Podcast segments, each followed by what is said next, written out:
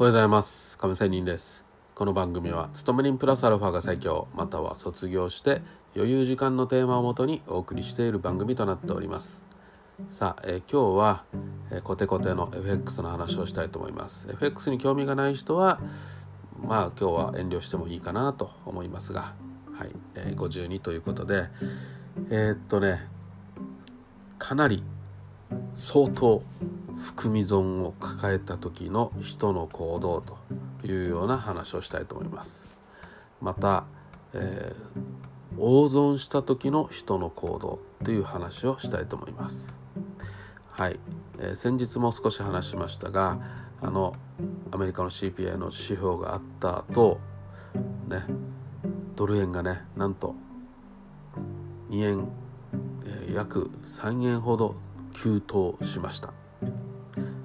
でその時にマイナスの損を抱えた人がね YouTuber2 人ほどいましたがまあなんと200万通貨200ロット持ってるんですよね。200ロットということは1円上がったら200万ですよ。3円だ ,3 円だったら600万ですよ。ね。まそれぐらいね損を抱えたら本当に気が狂いますよね。はい。本当に1日で人の1年間の年収。年収600万ってかなりすごい結構高級取りじゃないですか。ね。そんな感じのものを本当に、えー、一つの指標で数時間でぶっ飛ばすと。ね。含み損を抱えるということもありますし含み損だけじゃなくて強制ロスカットされた人はいっぱい世の中にいっぱいいると思います。それでもう資金全部なくしたという人もいると思いますがこの YouTuber の人ではまあなんとか、ね、資金があるので相当、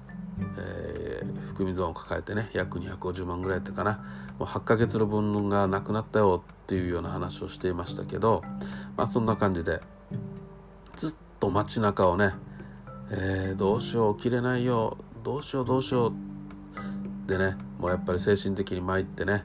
まあ、暴言も吐いたりしますし行動もやっぱりねやばい行動状態でしたね。はい、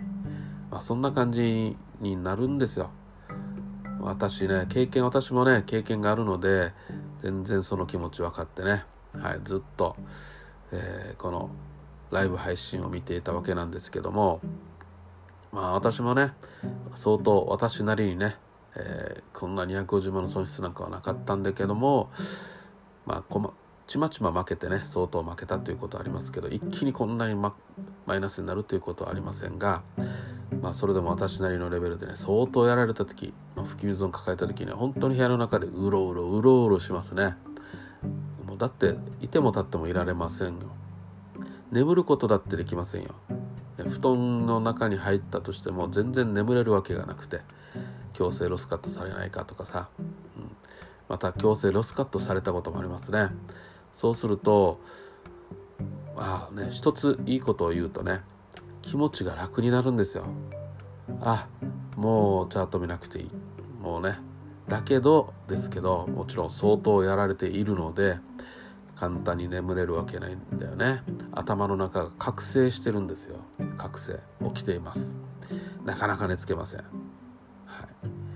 で、まあ、布団の中でゴロゴロしながらとかね同じようにねこの YouTuber みたいにちょっともう夜中をね、えー、散歩すると、ね、もう汗かいて風呂入って眠るとかね。もうこの散歩もねもう1時間ぐらいふらふらふらふら歩いてでじとじと汗かいて家に戻ってきてちょっとシャワー浴びて布団に入る。でもねやっぱりまだまだ覚醒してるんですよね。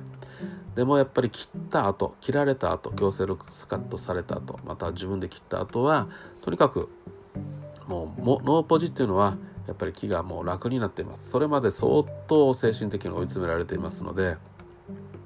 はい。まあ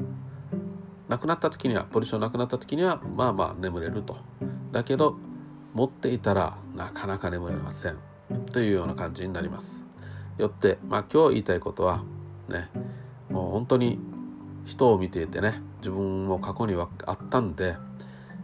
入れ歯をすることはないよなっていうのが本当に人を見て思いましたね。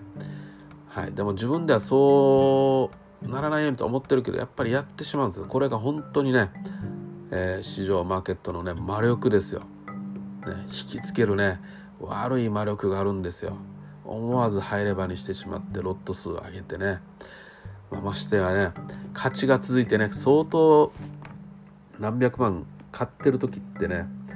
分かってるけどまたもっと勝てるっていうことでね同じようなロットを張ってしまうんですよ。だからね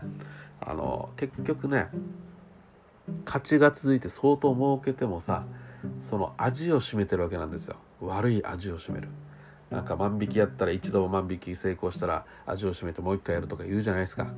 ね。もうあれと多分同じなんですよ。はい。そんな感じでね。誰一回警察に捕まらないとね。やめないっていうのと一緒でね。もうとにかく資金を吹っ飛ばさないと、えー、やめないっていうのがねやっぱりそうなんだろうなと思います。でもそのそれでもねじゃあ本当にねすごいトレーダーっていうのはこういうのも克服して何度もやられてる中でもうロット数を上げずにしっかり強制、えー、なんだ逆差し値をちゃんと入れて、ね、コツコツやっていく。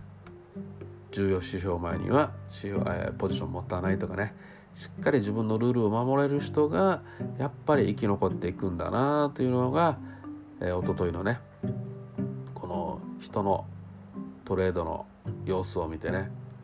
客観的に自分を見ているようでね本当にいろいろ考えさせられましたね。はいということで、まあ、要は今日はたくさんロットを張らない方がいい自分のルールを守ろうという基本の話でしたそれでは今日は終わりたいと思います良い一日を See you!